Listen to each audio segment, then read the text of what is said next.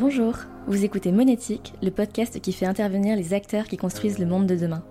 Entrepreneurs, auteurs, associations et scientifiques qui s'engagent dans la transition écologique.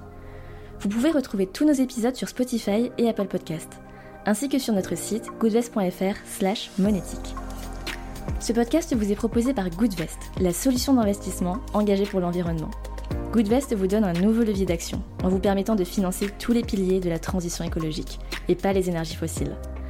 Alors si vous voulez agir via votre épargne, on a un code promo pour vous.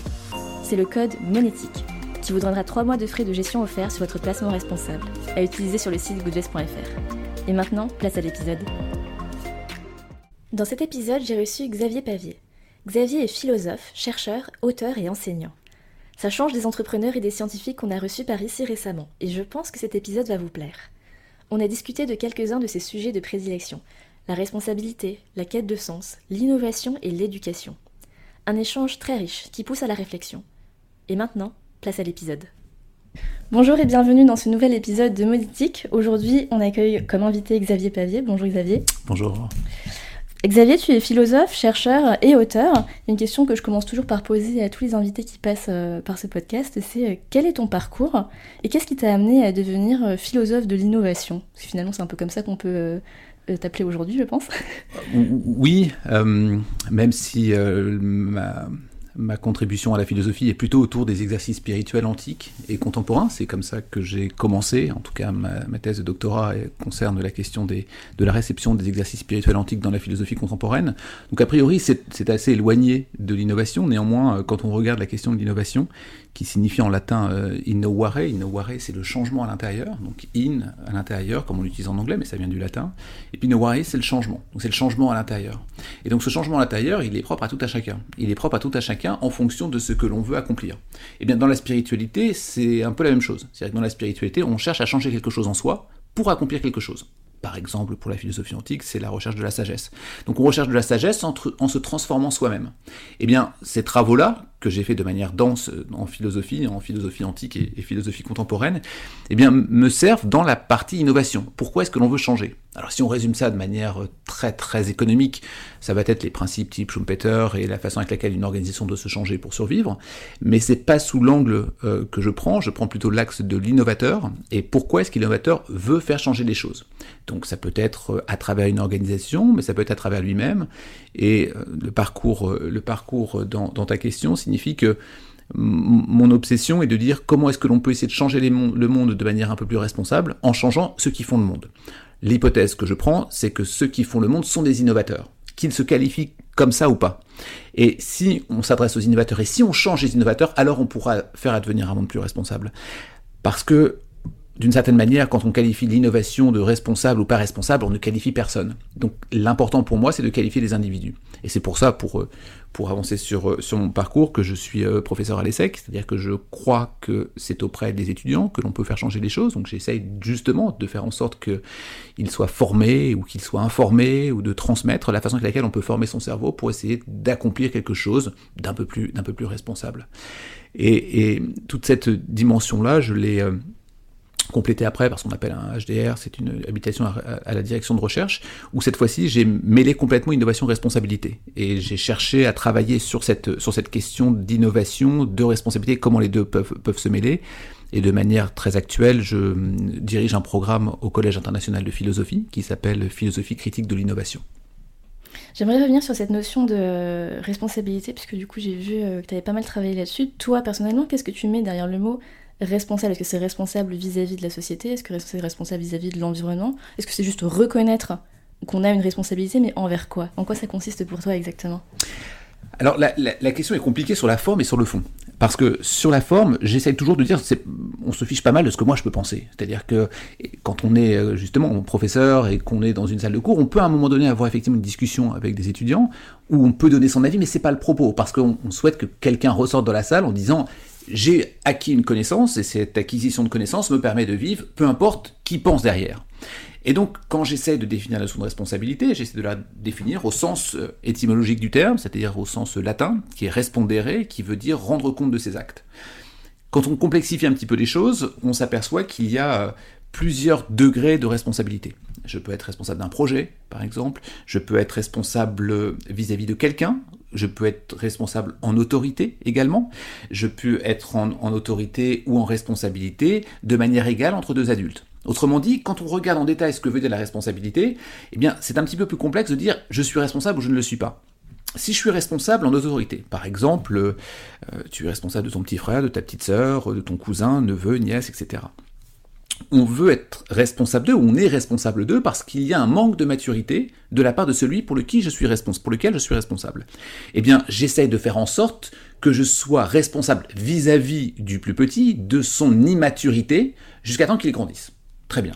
On va essayer de dire, voilà, dans la société contemporaine, la responsabilité, ça va être autour de 18 ans. J'ai la majorité, donc je suis responsable. Sauf que ça, ce que peut nous donner un code civil par exemple, on voit bien toutes les limites que ça peut poser. Par exemple, le fait de dire que l'on considère la maturité à 18 ans, c'est-à-dire que d'une nuit à l'autre, on devient responsable vis-à-vis de la société. Mais ce qui n'est pas vrai. Nous savons que nous pouvons être immatures à 20 ans, 25 ans, 30 ans, 35 ans, etc. Donc la responsabilité n'est pas forcément une question d'âge, c'est pas forcément une question légale, c'est une question de maturité. Comment est-ce que je suis responsable vis-à-vis des actes que j'accomplis? Et puis il y a d'autres types de responsabilités, par exemple dans une entreprise, est-ce que le patron d'une entreprise est responsable des actes de ses salariés? Et puis il y a d'autres types de responsabilités. Par exemple, si je vous vends des cigarettes, eh bien en vous vendant des cigarettes, est-ce que je suis responsable alors que vous êtes a priori mature, mais vous n'avez pas la connaissance de tout? Par exemple, l'addiction que ça va procurer. On peut écrire sur un paquet fumez tu, par exemple, et dans ces cas-là, je me considère, moi, responsable de vous dire fumez tu, Sauf que, en fait, fumer ne tue pas. Si on fume toute une cigarette, on va pas mourir. Par contre, si on fume beaucoup de manière addictive, on risque d'en mourir. Et donc cette question-là, elle est importante parce que la responsabilité, c'est la compréhension d'une granularité de ce que recouvre le mot responsabilité. Autrement dit, c'est compliqué de dire responsable, pas responsable. Ce qu'est la responsabilité, c'est toujours une question de réflexion que l'on doit avoir vis-à-vis des actes que l'on accomplit pour soi-même ou pour les autres. Et c'est ça que tu essaies de transmettre aux étudiants euh, auxquels tu enseignes à l'ESSEC, c'est vraiment à prendre conscience de cette responsabilité dans leurs actions futures euh, s'ils deviennent les décideurs de demain? S'ils deviennent décideurs de demain, mais pour tout un chacun, c'est-à-dire décideurs dans une association. Euh, L'ESSEC, comme d'autres, il y a énormément d'associations étudiantes, ils ont une responsabilité dès lors qu'ils en prennent une. Donc nous sommes toujours responsables. Tout citoyen est responsable. Par exemple, si nous allons voter, même si je n'ai pas de responsabilité dans une organisation, si je vais voter, est-ce que je suis responsable ou pas responsable? Mais c'est compliqué parce que est-ce que je suis responsable de soutenir un régime, par exemple, un régime politique que je ne soutiens pas? Eh bien, je pourrais être responsable de ne pas aller voter. Donc, chaque choix est une responsabilité. Et un non-choix est aussi une responsabilité. C'est-à-dire que si je choisis de ne pas aller voter, je peux dire aussi que je le fais parce que je suis responsable de ne pas soutenir un régime que je ne défends pas. Eh bien, quand on regarde toutes ces dimensions-là, on s'aperçoit que la responsabilité devrait presque être un, un, savoir prérequis, obligatoire, un fondamental, un fondamental pour, euh, pour l'ensemble des étudiants, et pas forcément évidemment les nôtres, mais tous les étudiants euh, que l'on soit pour comprendre l'action que l'on doit, que doit accomplir. Et finalement, finalement c'est presque un peu tard, hein, parce que toi, du coup, tu t'adresses à des, étudiants qui sont majeurs euh, depuis très longtemps, hein, qui, sont, qui sont des adultes. C'est presque un enseignement qu'on devrait avoir, euh, j'ai presque envie de dire, au collège ou à l'école primaire. Oui, absolument. C'est intéressant parce que dans, dans, ton point, il y a évidemment la question qui a été posée dans les écoles euh, primaires notamment, et ensuite les écoles type, type collège et lycée, c'est-à-dire la question de l'instruction civique, par exemple, qu'il y avait, qui prend maintenant une autre forme, qui a d'autres noms, mais c'est un peu l'idée, c'est-à-dire que chaque citoyen est responsable. Et donc chaque citoyen responsable nécessite, ton point est absolument crucial, il nécessite une formation. On n'est pas spontanément responsable, on n'est pas inné comme une personne responsable, on devient responsable. Et donc pour devenir responsable, on a besoin d'être formé à la responsabilité. Autrement dit, on pourrait considérer que quelqu'un qui va commettre un méfait, eh bien, il n'est pas responsable parce qu'il n'a pas été formé à cela. Donc, quand on n'est pas formé à cela, on va se réfugier derrière la loi. Oui, mais nul n'est censé ignorer la loi, ce qui est le principe, le principe, le principe républicain de base. Eh bien, si nul euh, n'est censé ignorer la loi, ça ne veut pas dire pour autant qu'il est formé à comprendre ce qu'il va faire et ce qu'il va accomplir. Donc, c'est absolument vrai, nous avons besoin d'être formés à la responsabilité, c'est pas quelque chose d'inné. Il n'y a pas très longtemps, j'ai vu que tu étais intervenu dans le podcast de Julien Vidal, tu as également préfacé euh, son dernier livre. Euh, C'était un épisode d'un livre qui portait sur les métiers qui ont du sens. Du coup, euh, quel est le sens que toi tu donnes à ton métier, par exemple? Alors, j'ai en effet préfacé ce livre avec aussi un regard critique. Un regard critique au, sens où il y a des métiers qui ont du sens ou pas du sens, il y a quelque chose de subjectif derrière. Aujourd'hui, un trader à New York, un trader à, la, London City, il va considérer qu'il a du sens dans son travail. Son sens, c'est de gagner de l'argent, par exemple. Et donc, il y a encore, pour moi, la notion importante de se questionner sur qu'est-ce que ça veut dire avoir, euh, avoir du sens. Et qu'est-ce que ça veut dire avoir du sens avec une dimension importante qui est, et je, j'insiste sur ce point-là, qui est l'intérêt et l'importance que soi-même nous allions chercher du sens dans notre travail.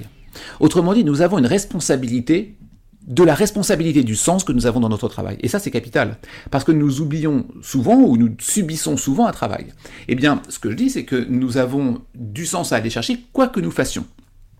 Et s'il ne nous plaît pas aussi, nous ne voyons pas notre sens, nous avons aussi la responsabilité de le changer, de le modifier, de provoquer on a ces dernières, ces dernières semaines en France eu un, grand nombre, mais aussi pendant, l'épisode Covid, de chercher quels sont les métiers qui ont du sens, comment ils sont revalorisés, etc. Eh bien, nous avons une responsabilité de comprendre quels sont les métiers qui ont du sens, quand bien même ils ne sont pas considérés comme du sens. On pense à la propreté, on pense à la santé, on pense à l'éducation, etc j'essaye en tout cas d'avoir du sens dans mon, dans, mon, dans mon métier, dans la mesure où j'essaie de transmettre un savoir, j'essaie de transmettre des connaissances, j'essaie de, de provoquer en tout cas une, une connaissance auprès, de, auprès des étudiants selon multiples façons, c'est-à-dire ça peut être un cours tout à fait classique comme d'autres, d'autres éléments. J'ai mené depuis une dizaine d'années un séminaire qui s'appelle le séminaire de l'imagination, et dans ce séminaire de l'imagination, il y a la volonté d'essayer de provoquer chez les étudiants une ouverture d'esprit même s'ils n'y sont pas d'accord. Même s'ils ne sont pas d'accord avec cela, il s'agit quand même de provoquer. L'idée de l'éducation n'est pas de faire plaisir. L'idée de l'éducation, c'est essayer d'offrir un apprentissage, de faire mûrir les étudiants, de faire en sorte qu'ils soient confrontés à quelque chose qu'ils ne connaissent pas et de faire progresser mais ça plaît pas forcément. Mais on n'est pas là pour plaire aux étudiants, on est là pour essayer de les faire progresser. Tant mieux s'ils sont heureux. C'est également un but et c'est plus plaisant pour tout le monde. Mais ce n'est pas ça, ce n'est pas du clientélisme. Eh bien, quand j'essaie de chercher du sens à mon travail, c'est justement pas essayer de leur faire plaisir. Ou ce qu'il peut leur faire plaisir dans 3 ans, 4 ans, 5 ans, 6 ans, 7 ans, 10 ans, peu importe. Et que peut-être qu'ils se disent dans 10 ans, ah mais finalement c'était bien ce que j'ai vu à ce moment-là. Peut-être que c'était intéressant et peut-être que je n'ai pas bien réagi à ce moment-là. Mais mon, travail a également du sens, même pour dans dix ans.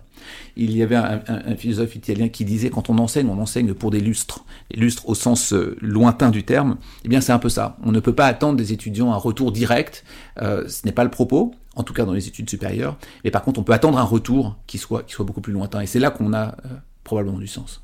Est-ce que tu sens que les étudiants aujourd'hui sont quelque part réfractaires finalement à tout ça? C'est encore une fois une, bonne remarque. Je, lisais un, commentaire de, André-Jean Festugère. Alors André-Jean Festugère, c'était un, prof à l'école pratique des hautes études, qui est un philologue euh, euh, plutôt obscur, peu connu du grand public. Il publie en 1960, au tout début de son article, quelques phrases où il euh, explique à quel point il en a marre des étudiants parce qu'ils ne sont pas concentrés, parce qu'ils ne posent pas de bonnes questions, euh, parce qu'ils n'ont pas l'air, ils n'ont pas l'air vraiment dans son séminaire, etc. Et c'est assez long, c'est assez long. Et ensuite, il commence son article. C'est absolument formidable. En fait, on pourrait tout à fait dire ça. Je pourrais tout à fait écrire la même chose comme mes collègues pourraient écrire la même chose. Les étudiants ne sont pas plus réfractaires aujourd'hui qu'avant. Les étudiants ne sont pas plus en rébellion aujourd'hui qu'avant. Ce sont des jeunes humains, et des jeunes humains, il a toujours eu de toute humanité, et tant mieux. Et c'est un peu réactionnaire parfois que de se dire ah mais les jeunes c'est plus comme avant, ou le niveau baisse, ou il y a autre chose. Non, c'est peut-être parce que ou bien on ne les comprend pas, on ne comprend pas ce qui se passe, ou bien on n'est parfois pas suffisamment intéressant. Troisième option possible, c'est qu'on n'insiste pas assez. C'est-à-dire que essayer de faire du clientélisme, comme je l'ai dit, par exemple, tout va bien dans le meilleur du monde. Les étudiants sont contents, le professeur peut être content, l'administration peut être contente, mais on n'a pas fait avancer les choses. Ce qui veut dire que la question des étudiants est importante dans leur retour, mais encore une fois, elle n'est pas forcément à analyser de manière brute, de manière directe, et peut-être que c'est pour un tout petit peu plus longtemps. Et c'est comme ça que fonctionne l'éducation depuis que l'éducation existe. Donc je ne crois pas aux, rébellions actuelles plus qu'avant, réfractaires plus qu'avant, plus sur les réseaux sociaux qu'avant. Ils pouvaient dormir en cours auparavant. Donc la question est, vraiment importante. Euh, les étudiants sont comme ils sont, depuis toujours et il continue à l'être et c'est très bien. Charge à nous de chercher peut-être d'autres voies parfois d'apprentissage ou, pédagogique et aussi de ne pas chercher à plaire ou à se complaire auprès des étudiants. Bon, finalement, c'est une conclusion qui est plutôt, euh, plutôt optimiste. Euh, on, a parlé, euh, on a parlé de sens, on a parlé de responsabilité. J'aimerais bien qu'on revienne sur l'innovation. elle-même. Est-ce que tu considères qu'il y a un problème avec l'innovation aujourd'hui? L'innovation a été bridée de deux manières pendant euh, globalement, je, dirais presque jusqu'au milieu des années, des années, des années 50, c'est-à-dire euh, milieu du XXe siècle. Parce que nous avions deux éléments majeurs qui existaient, d'une certaine manière, je parle notamment pour l'espace euh, contemporain occidental. C'est un petit peu vrai en, Asie également, c'est très vrai aux États-Unis. Nous avions deux formes de blocage. Un premier blocage qui est un blocage scientifique. Par exemple, le séquençage de l'ADN, on l'a découvert que, dans les années 50-60, et puis ensuite, il a pu être démultiplié de manière, de manière concrète et, importante. Nous avons un, grand nombre d'éléments techniques, par exemple sur les notions de déplacement euh, également, qui ont été très longs pendant très longtemps, avec les moteurs thermiques, notamment les moteurs que nous avons aujourd'hui, permettent d'accélérer beaucoup le déplacement. Et puis il y a également la question de la euh, rapidité de l'information. C'est-à-dire qu'à partir de 1858, on a les premiers, les premiers câbles sous-marins qui vont faire en sorte que les informations vont très vite à circuler. Donc tout ça, c'est très récent. Et avant, ce n'était pas le cas. Avant, pour pouvoir communiquer, c'était très long. Avant, pour se déplacer, c'était très long. Avant, pour pouvoir avoir des accès scientifiques, c'était très long également. Ça, ce n'est plus vrai. Ce n'est plus vrai parce que, effectivement, scientifiquement, nous avons passé des gaps technologiques comme dans chaque partie de l'humanité. Euh, c'est pareil au XVIe siècle, on a eu des gaps technologiques qui sont apparus, XVIIe, XVIIIe, on en a de nouveaux. Sauf qu'ils sont effectivement maintenant sur un endroit qui est, euh, qui est euh, fermé, qui est la planète, on le sait, la communication, le déplacement, tout ça se fait de manière très rapide. Et donc on avait ces problématiques techniques jusqu'au milieu du 19e, jusqu'au milieu du 20e. Et puis il y a un autre, élément important qui était la mainmise des religions. La mainmise des religions empêchait de faire des choses notamment sur les questions humaines, mais y compris politiques, mais y compris sociétales. Par exemple, quand on regarde aujourd'hui les droits LGBT, quand on regarde les questions, euh, les questions de genre, lorsqu'on regarde tout ça, l'Église avait la main mise sur la morale. Donc quand vous avez une incapacité technique, même si vous avez la volonté, tous les mythes nous montrent tout ce que l'on veut faire aujourd'hui, de l'éternité jusqu'au déplacement, jusque tout ça existait dans les mythes. Ce qui veut dire qu'on a toujours voulu ça, ça n'a rien de nouveau. Par contre, techniquement, maintenant, on peut faire. Et aujourd'hui, on a le droit de faire. Parce que la morale euh, religieuse n'est plus là pour nous dire non, vous ne faites plus. Donc, quand vous enlevez des paillasses scientifiques, les questions morales, quand vous ajoutez les questions possibles techniques, ça veut dire que la responsabilité retombe sur l'homme. Ça veut dire que l'homme doit se dire j'ai le droit de faire, parce que j'ai pas une morale qui me dit, et je peux faire parce que la science me l'autorise. Donc quand j'ai le droit et je peux, est-ce que je le fais quand même? Et c'est ça la grande question. Est-ce que je le fais quand même? Et donc l'innovation aujourd'hui, quand elle est regardée strictement économique, parce qu'elle est surtout économique, alors on fait n'importe quoi.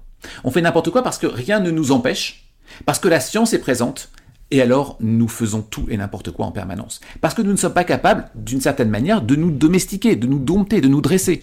Et donc puisqu'on n'est pas capable de cela, alors qu'il y a des techniques pour ça, je reviens sur les exercices spirituels dont je parlais tout à l'heure, puisqu'il y a des techniques pour ça, mais on ne le fait pas, ça veut dire qu'on fait effectivement n'importe quoi. Ce qui sous-entend, pour revenir sur un de tes points précédents, ça veut dire qu'on doit être formé à cela aussi. On doit être formé à l'innovation. Est-ce que je dois faire n'importe quoi? Est-ce que je peux faire n'importe quoi? Et aujourd'hui, c'est effectivement ce que l'on fait. Et l'ensemble de notre quotidien le montre. Euh, nos, téléphones portables, à 80% du temps, vont finir sur une plage au Ghana euh, et que ça va être, euh, ça va être euh, plongé dans la mer, ça va être plongé dans les, dans les, dans les terres, et, tout cela va faire que polluer les eaux, alors qu'on achète toujours des téléphones portables en permanence. C'est un exemple parmi d'autres, on peut en avoir des dizaines. On voit aujourd'hui que Netflix représente 15% du trafic Internet. Quand on ajoute à Netflix, euh, Amazon Prime, quand on rajoute les autres types de vidéos avec YouTube et autres choses, on est à 82% du trafic Internet. C'est-à-dire que 82% du trafic Internet est lié, est lié aux vidéos que nous regardons. Nous savons les conséquences que ça a sur, euh, sur l'environnement parce qu'il faut des serveurs pour refroidir tout cela. Eh bien, quand on regarde cela, on s'aperçoit de manière concrète que l'innovation est absolument euh, incontrôlée et nous sommes écrasés par, euh, par l'innovation. Donc nous avons besoin d'innover, il n'y a pas de doute, mais nous avons besoin d'innover à quel prix? Donc au final, c'est pas l'innovation elle-même qui pose problème, c'est notre absence de prise de conscience de la responsabilité qu'on a lorsqu'on innove. Euh, en fait, moi, ça me fait penser à un sujet qui est extrêmement d'actualité et sur lequel tu as déjà beaucoup réfléchi, discuté, je pense, ce sont les intelligences artificielles. Quel est ton point de vue sur euh, ChatGPT et toutes les IA qui en découlent euh, aujourd'hui Oui. Euh, donc cette alors, moi, je regarde encore une fois hein, d'un point de vue, d'un point de vue philosophique et d'un point de vue citoyen. C'est-à-dire pas forcément d'un point de vue scientifique. Et donc, l'activité autour de GPT-4, ChatGPT et les autres m'a fait poser la question par rapport à mon propre métier, parce qu'on dit, euh, voilà, alors les, les, grands chiffres, les 500 millions d'emplois que ça va détruire, les X changements que ça va procurer, etc. Un grand nombre de chiffres destiné beaucoup à faire peur ou à faire du buzz ou autre chose, sans vraiment savoir qu'est-ce qu'il y a derrière. Et donc on dit, bah voilà, parmi les, les, métiers qui vont disparaître, il y a ceux des professeurs qui vont disparaître. Donc je, me, je m'interrogeais en me disant, tiens, qu'est-ce, qu'aujourd'hui, euh, si je rentre dans une salle de cours et j'essaie d'enseigner le bien, par exemple, euh, est-ce que oui ou non, euh, quand j'enseigne, quand j'enseigne ce qu'est, qu'est la notion de bien pour l'innovation ou autre, ou la responsabilité, qu'est-ce que ça peut donner Donc je, je, l'utilise comme tout le monde, je regarde ce que ça peut donner. Et quand on regarde la définition du, du bien, à proprement parler, mais c'est valable pour l'ensemble des, définitions que l'on peut poser, on s'aperçoit que aucun risque ne va être pris par la technologie, par l'intelligence artificielle. Pas de, risque qui est pris parce que il n'y a pas de subjectivité, ou en tout cas ils évitent la subjectivité pour plein de raisons d'ailleurs. Parce que la programmation des subjectivités qui ont été faites par le passé ont donné des comportements des machines parfois racistes, parfois misogynes parce que globalement programmé par des hommes et par des blancs. Et donc aujourd'hui les machines sont programmées de manière la plus objective possible, la plus neutre possible pour donner tout. Je fais ça, je fais l'exercice pour le bien. Et je m'aperçois que la machine ne me donne pas moins que 16 notions pour parler du bien. Elle dit que c'est subjectif, elle dit que ça va dépendre des croyances, que ça va dépendre des traditions et des cultures. Autrement dit, la machine ne m'a rien dit. Elle a simplement ouvert un dictionnaire, elle l'a rassemblé et elle m'a expliqué ce qu'était la notion de bien. Sauf que la notion de bien a une notion liée à sa propre existence. Ce qui fait que je pense ce qui est bien, c'est ce que j'ai pu vivre avec mes parents, dans mon environnement, avec mes copains, avec mes amis, avec ma famille. L'ensemble va me constituer la notion de bien. Mais l'intelligence artificielle n'a pas cette existence-là. Donc la constitution en tant que telle fait que ça ne va pas fonctionner. C'est le premier élément. Aujourd'hui, elle peut nous aider l'intelligence artificielle, mais ça reste que l'humain qui, en fonction de son existence, va utiliser un certain nombre de data, les data qui sont données concernant le bien. L'autre élément important signifie donc le rôle de l'homme ici. Le rôle de l'homme, il est crucial sur sa capacité de créativité ou d'imagination par rapport à son existence. Ce qui fait que vous et moi, nous avons des différences, ça va être en fonction de notre existence. Et en fonction de ça, on va pouvoir avoir une créativité différente, une imagination différente. Lorsque je parlais tout à l'heure du séminaire d'imagination, j'essaye d'expliquer aux étudiants que euh, les machines peuvent recracher un savoir et le savoir plus parfait que n'importe quel homme. Les machines peuvent faire des calculs subperformants. Les machines peuvent faire un apprentissage profond de manière importante. Mais par contre, elles ne savent pas créer.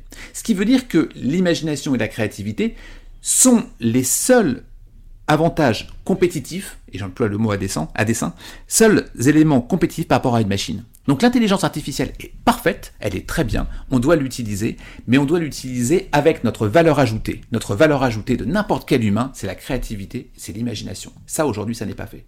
On pourrait ajouter également la partie philosophique, mais qui peut être un peu technique. Euh, cette dimension-là est importante. Quand on regarde ce que nous dit euh, euh, Aristote, Platon, John Locke ou encore Spinoza à propos du bien, la machine n'est pas capable de le restituer et n'est pas, pas capable de le comprendre également. Tu parles d'avantages compétitifs et du coup ça me fait penser à une autre question.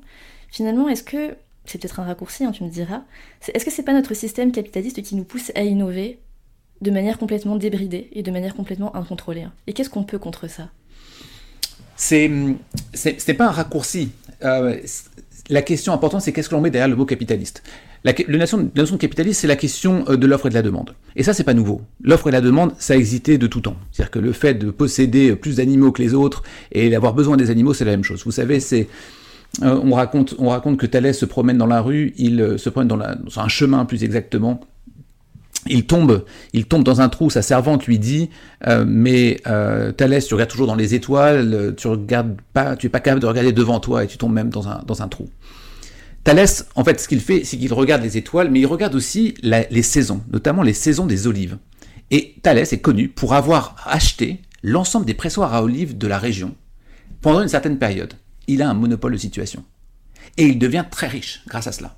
Autrement dit, on sait très bien que le capitalisme ne naît pas avec la notion capitaliste, elle existe bien avant. La question aujourd'hui, c'est qu'est-ce qu'on fait encore une fois du capitalisme? Et le capitalisme, une forme de néolibéralisme complètement débridé c'est lié à plusieurs facteurs. C'est qu'aujourd'hui, dans 99% des écoles de commerce, de management, y compris d'ingénieurs dans le monde, nous enseignons toujours avec Schumpeter. Schumpeter qui est de dire l'innovation, c'est l'exploitation industrielle des inventions, leur dissémination et leur importance économique. Et on ne fait que former les cerveaux des étudiants en management ou, en ingénieur de cette manière-là. Et le cercle est vicieux, puisque les entreprises vont vouloir recruter les meilleurs qui leur permettent de générer encore plus de profits la question va évidemment être importante, c'est quoi le salaire que je vais obtenir moi si je fais ça? Et eh bien le salaire va être encore plus haut. Ce qui veut dire que pour toutes les écoles dans le monde, je ne parle pas forcément spécifiquement de la France, mais les études sont chères, sont très chères. Et les études, c'est encore même plus cher à l'étranger. On va devoir rembourser son emprunt. Et donc, si j'ai besoin de rembourser mon emprunt, je vais chercher le salaire le plus élevé. Sauf que je serai payé de manière élevée que si je suis capable de rapporter de plus en plus de profit auprès de l'organisation. Donc, le cercle est vicieux. C'est pas lié au capitalisme, c'est lié à ce cercle vicieux qu'il s'agirait de casser, ou qu'il s'agirait de regarder de manière un petit peu différente. Ce qui signifie que euh, comment j'utilise la question du capitalisme, qui existe de toute façon, est plus importante que de remettre en cause le capitalisme. Et de remettre en cause le capitalisme, on aura autre chose. On a eu autre chose que des monnaies, on a eu autre chose que des échanges avec l'or, on a eu autre chose que des, que des, que des échanges avec l'argent. Donc on aura autre chose qui va être créé. Donc la question n'est pas capitalisme ou pas capitalisme, la question c'est qu'est-ce qu'on fait ou comment on agit dans le capitalisme. On arrive à la fin de cet épisode. Est-ce que, euh, est-ce que tu aurais un mot de la fin pour nos auditeurs et auditrices, quelque chose, un message que tu aurais envie de leur transmettre pour terminer cet épisode? C'est bah, c'est normal, je porte ces, valeurs-là, la, valeur de l'éducation, la valeur de l'apprentissage, et j'incite toujours à dire que quand on quitte la salle d'un cours, quel que soit son âge, quel que soit son âge, on peut arrêter l'école à 16 ans, à 14 ans, peu importe, euh, on a toujours besoin d'apprendre et continuer à apprendre après. Et donc, c'est valable pour un étudiant qui finit à 23 ans, 24 ans, 25 ans, 30 ans, 40 ans. On a toujours besoin d'apprendre. Et donc, le message est toujours essayer d'apprendre quelque chose en permanence, tous les jours, faire en sorte que l'on puisse euh, euh, continuer de développer notre cerveau pour qu'on puisse progresser vers un monde meilleur. Merci pour ce mot de la fin et merci pour cet enregistrement. Merci, Ron. À bientôt. Merci d'avoir été avec nous pour cet épisode de Monétique. Vous pouvez retrouver tous nos anciens épisodes sur Spotify et Apple Podcast, ainsi que sur notre site goodvest.fr slash monétique. Si l'épisode vous a plu, n'hésitez pas à le noter 5 étoiles. Bonne journée à toutes et à tous.